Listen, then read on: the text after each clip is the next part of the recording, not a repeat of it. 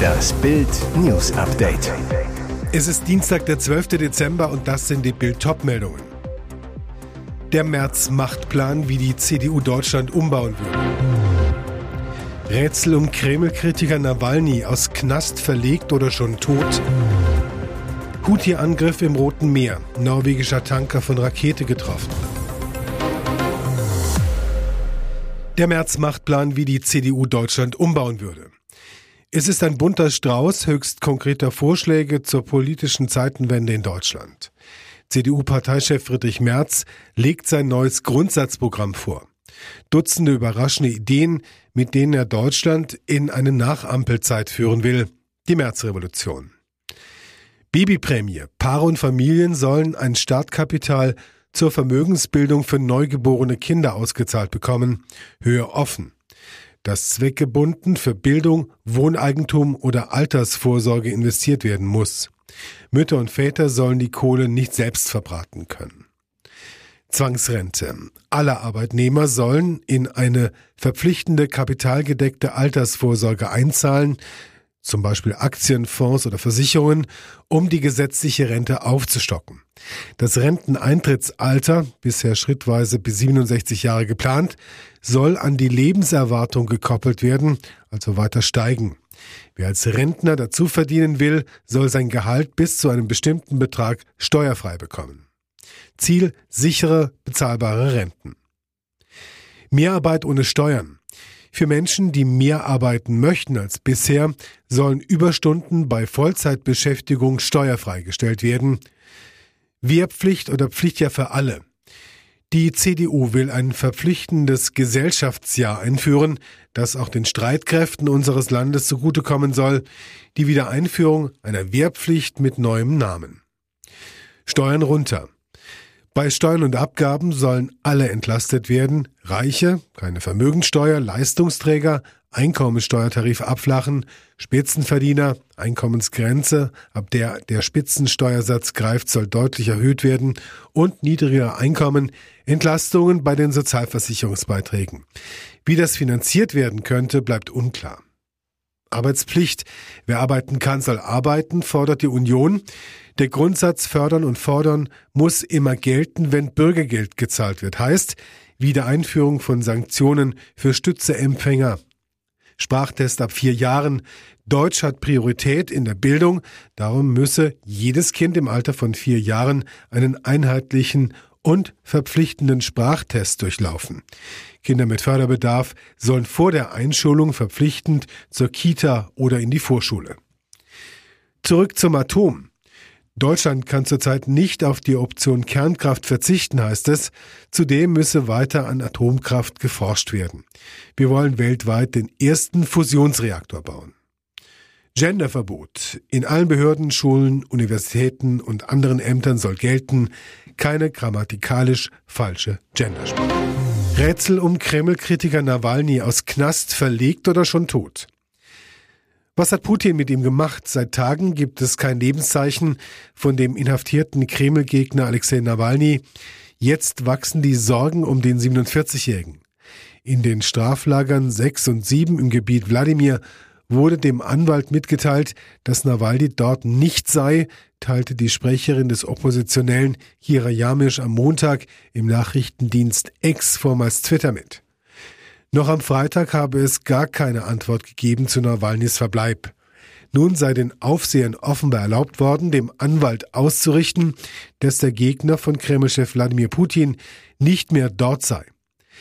Seit Donnerstag wurde Nawalny nicht mehr wie üblich zu dem Prozess zugeschaltet. Die Gefängnisleitung des Straflagers begründet dies mit angeblichen Problemen bei der Stromversorgung, schreibt Jamisch. Noch in der vergangenen Woche hatte ein Vertreter des Straflagers Journalisten erklärt, dass die Probleme schnellstmöglich behoben würden. Zugleich bekommen die Anwälte seit vergangenem Mittwoch keinen Zutritt mehr zu Nawalny, klingt wie eine typische Ausrede. Die Sorge um Nawalny sind besonders groß, weil ihm nach Angaben Jamischs vor zwei Wochen in seiner Zelle schlecht geworden war. Auch Briefe von Nawalny oder an ihn würden nicht zugestellt. Nawalnys Team hatte in der vergangenen Woche mit Blick auf die Präsidentenwahl am 17. März 2024 auch die Kampagne Russland ohne Putin gestartet. Das Team rief dazu auf, für andere Kandidaten zu stimmen, um eine Wiederwahl des 71 Jahre alten Kreml-Chefs zu verhindern. Houthi-Angriffe im Roten Meer. Norwegischer Tanker von Rakete getroffen. Nach US-Angaben ist vor der Küste des Jemen ein norwegischer Tanker von einer mutmaßlichen Houthi-Rakete getroffen worden. Der Marschflugkörper habe in der Nacht auf Dienstag den Tanker Strinda beim Durchfahren der Meerenge zwischen dem Roten Meer und dem Golf von Aden getroffen und Schäden sowie einen Brand verursacht, erklärte das US-Zentralkommando CENTCOM. Es gebe aber keine Berichte über Tote oder Verletzte. Der Anti-Schiff-Marschflugkörper sei von einem von den Houthi-Rebellen kontrollierten Gebiet im Jemen abgefeuert worden, erklärte CENTCOM im Kurzbotschaftendienst X ehemals Twitter. Demnach setzte die unter norwegischer Flagge fahrende Strinda einen Notruf ab und das US-Kriegsschiff USS Mason eilte den Tanker zu Hilfe. Seit Beginn des Israel-Kriegs gegen die Hamas-Terroristen hatte die Houthi-Miliz im Jemen schon mehrfach Drohnen und Raketen auf Israel abgefeuert und Schiffe im Roten Meer angegriffen. Am Samstag hatten die Rebellen angekündigt, alle Schiffe gleich welcher Nationalität anzugreifen, die Israel ansteuern. Ob das Schiff tatsächlich eine Verbindung nach Israel hat oder auf dem Weg zu einem israelischen Hafen ist, ist zunächst unklar. Und jetzt weitere wichtige Meldungen des Tages vom Bild Newsdesk. Sie haben bald keine Waffen mehr. Sie haben keine eigene Grundlage. Sie haben keine Ideologie. Sie haben keine Industrie und sie haben kein Geld. Sie haben nichts, was ihr eigenes ist und darum haben sie keine Zukunft. Mit sie meint der russische Diktator Wladimir Putin die Ukraine. Dementsprechend selbstbewusst treten Vertreter des Putin-Regimes in den letzten Tagen auf und machen einmal mehr klar, dass sie allein als Vorbedingung für Verhandlungen mit der ukrainischen Regierung nicht weniger als eine komplette Kapitulation der ukrainischen Streitkräfte fordern. Wie die genau aussehen soll, erklärte Außenamtssprecherin Maria Sacharowa ebenfalls am Wochenende in Moskau. Für einen dauerhaften Frieden muss der Westen die Waffenlieferungen an Kiew einstellen, erklärte die Langzeitsprecherin von Außenminister Lavrov triumphierend. Und weiter?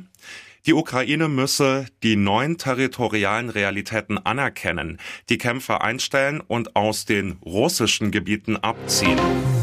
Der Pop-Titan und sein Supertalent-Comeback. Dieter Bohlen sitzt wieder fest im RTL-Sattel.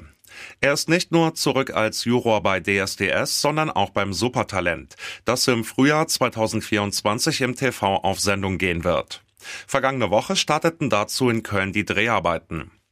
Die erste Aufzeichnung der neuen Staffel von Das Supertalent Bild war dabei und plauderte mit dem Pop-Titan am Rande der Dreharbeiten. Dieter Bohlen zu Bild über sein Comeback. Ich war tatsächlich ein bisschen aufgeregt vor der Sendung. Den größten Applaus erntete bei der ersten Show der Pop-Titan. Die Zuschauer feierten den 69-Jährigen vor Sendungsbeginn minutenlang. Dann lässt er in seine Gefühlswelt blicken, wie es war, als er ersetzt wurde und Sendepause hatte. Für mich war das damals schon traurig, nicht mehr dabei sein zu können. Das war kein schönes Gefühl, wenn man zu Hause ist und sieht, dass die Sendung mit jemand anderem produziert wurde. Die Treue des Publikums auch hier im Studio hat mich wirklich überrascht. Nanu, den kennen wir doch sonst aus ganz anderen Formaten. Am Montagabend zeigte sich Reality-TV-Ikone Jürgen Milzki von seiner unternehmerischen Seite. Gemeinsam mit seinem besten Freund und Geschäftspartner Ralf Kosche pitchte der Malestar in der Weihnachtsausgabe der Investorenshow Die Höhle der Löwen. Von der Piste in die Löwenhöhle. Weil Milski und Skilehrerkumpel Kosche schon so einige Schneeunfälle miterleben mussten, kam ihnen eine Idee. Mit ihrem Goggle Stop, einem Brillenstopper für Skihelme, wollen die beiden die Skipisten dieser Welt zukünftig zumindest ein bisschen sicherer machen. Das machte richtig Eindruck auf Investor Ralf Dümmel. Er wollte gar nicht erst verhandeln, war sofort bereit, die geforderten 30.000 Euro für 15 Prozent am Gogglestopper zu bezahlen. Der Löwe begeistert.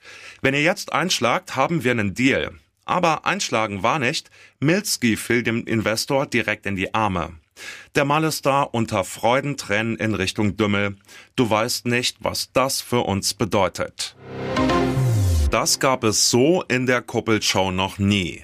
Schon beim Auftakt von Bauer sucht Frau hatte Landwirt Steffen für Gesprächsstoff gesorgt.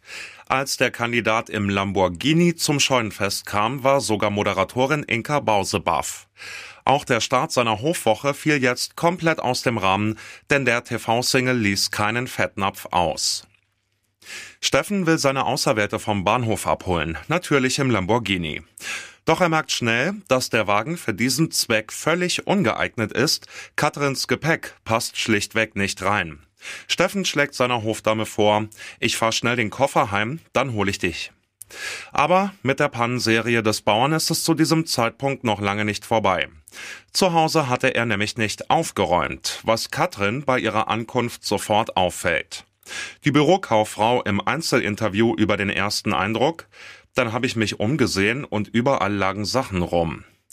Der Vorspann zur nächsten Folge lässt weiterhin nichts Gutes ahnen. Da wird es Katrin endgültig zu bunt.